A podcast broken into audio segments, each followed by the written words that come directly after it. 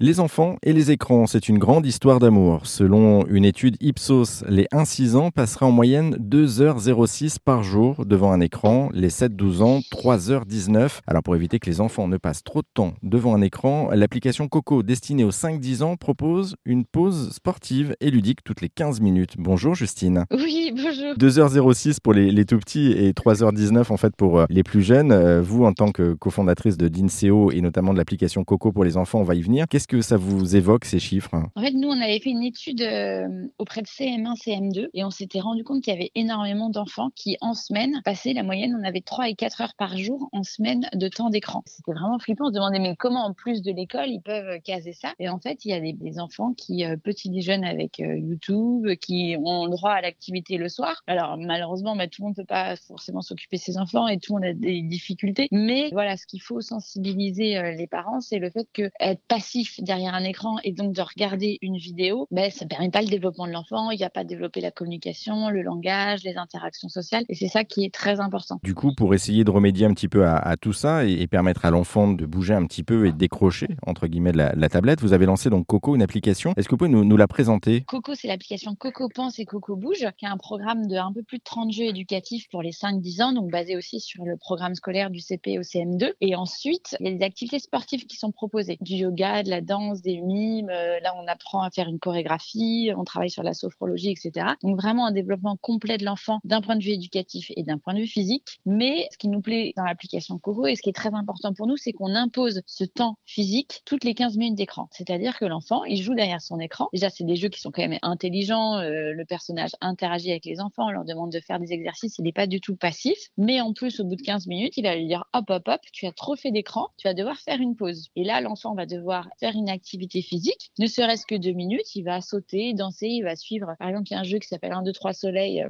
comme euh, voilà, va faire faire une statue euh, exactement comme dans le jeu, dans la vie réelle. Mais il va se retirer de l'écran, il va sauter, il va danser, il va s'aérer le cerveau. Il va ainsi pouvoir revenir sur l'écran beaucoup plus sereinement. Les 15 minutes dont vous parliez, là, vous faisiez référence aux 15 minutes et au bout de 15 minutes, la, tablette se bloquait. C'est pas une, un choix anodin puisque c'est la durée d'exposition quotidienne d'un enfant à un écran recommandé par le Centre de liaison de l'enseignement et des médias d'information, le CLEMI. Pourquoi est-ce que les, les, écrans, surtout leur, leur utilisation prolongée, euh, sont nocifs pour la santé des enfants? Alors on fait une pause, oui, effectivement, au bout de 15 minutes parce que c'est aussi le temps d'attention maximum d'un enfant à l'âge de 6 ans. Il a un temps d'attention maximum de 15 minutes, mais on coupe pas exactement pile à 15 minutes. C'est-à-dire qu'on le laisse quand même terminer son programme éducatif, son exercice. Parce que comme on travaille aussi avec des écoles, si on coupe les lèvres en plein milieu de son exercice, les enseignants vont pas non plus être très contents.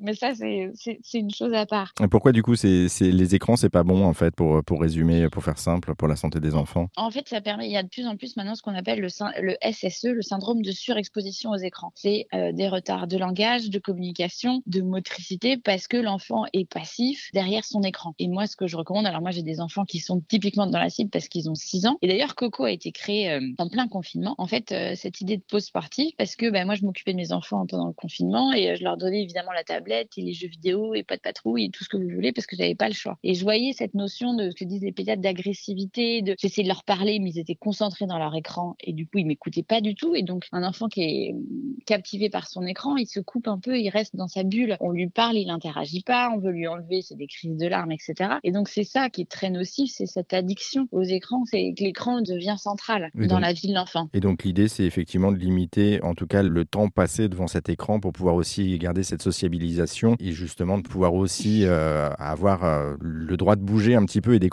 Tout à fait, c'est le limiter de manière intelligente parce qu'aujourd'hui vous avez du contrôle parental par exemple, mais je sais pas si vous avez des enfants, mais le contrôle parental, on est dans une interdiction et donc on a une relation avec l'enfant qui est complètement différente parce qu'on le punit, on lui dit tu n'auras le droit que à temps. Alors que l'avantage de lui imposer une pause sportive, c'est qu'en plus il a envie. L'enfant attend la pause sportive parce qu'il sait qu'il va se marrer, qu'il va danser avec le personnage et donc il a envie de cette pause et automatiquement il se lève, il fait l'exercice. Et donc la relation est complètement différente, c'est qu'on apprend intelligemment aux enfants à bien utiliser les écrans, à faire des pauses mais de manière ludique. Oui, c'est pas une pause imposée, en fait, pour le coup, et une pause sanction, quoi. D'accord. Voilà, mes enfants, ils adorent euh, la partie sportive. Même dans le train, ils essayent de faire la partie sportive et je vous assure que c'est compliqué.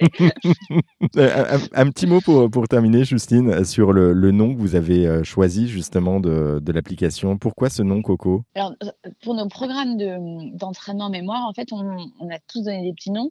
Joe, c'est pour Joe Dassin. On voulait une référence culturelle. On voulait pas dire toi, tu as, des problèmes cognitifs, toi, tu n'en as pas, etc.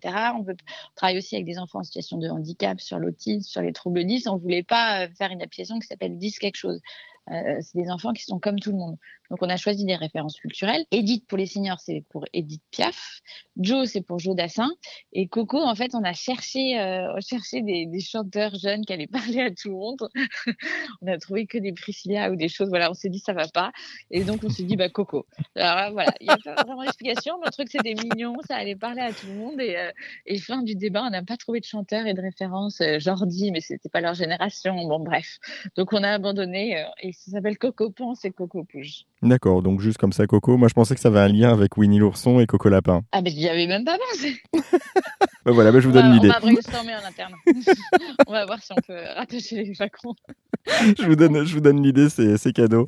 Euh, une, une, dernière petite chose pour terminer, Justine. Euh, Est-ce que vous avez des conseils à destination des, des parents, justement? Euh, Est-ce que vous pouvez leur leur préciser, leur dire à, quel âge on peut laisser son enfant devant un écran et, combien de temps. Euh, je présume que plus on est petit, moins c'est conseillé. Moi, je, voilà, je, suis dans un truc où faut pas. Non, je suis pas non plus totalement contre les écrans euh, parce que je trouve que de toute façon, ça sert à rien de les interdire parce qu'ils sont partis, partout dans la vie quotidienne et euh, ils en ont de plus en plus à l'école. Donc, et souvent les parents n'ont pas le choix de laisser les enfants derrière les écrans. Donc voilà, faut, faut blâmer personne. Mais euh, et moi, mes enfants, euh, dès 3 ans, non, les recommandations c'est 5 ans, mais dès 3 ans, j'étais, euh, ils jouaient sur Coco, donc ils, utilisaient Coco. mais ce qu'il faut surtout, c'est jouer avec eux aussi par exemple, dans Coco, ce qui est bien, on a des jeux à deux où l'écran se sépare en deux et donc du coup, la tablette est une médiation et l'enfant n'est pas absorbé par l'écran. Donc on joue avec lui, contre lui. Donc essayez d'interagir quand vous utilisez l'écran avec vos enfants. Le pire, c'est évidemment les vidéos, mais si vous êtes sur des petits jeux, voilà, jouez avec lui et lui dire ah ben voilà pourquoi tu réponds ça, etc. Et du coup, euh, finalement, ça permet de créer une relation, de jouer autrement sur un support qui lui plaît, mais euh, tout en l'accompagnant. Et le, tout, si je vous comprends bien, euh, finalement, le conseil à retenir, c'est d'utiliser les écrans avec intelligence. Voilà, c'est ça. Bon, bah parfait, j'ai tout compris. Merci, euh, merci beaucoup, Justine, pour euh, cette, euh, ces explications et cette présentation donc, de, de Coco.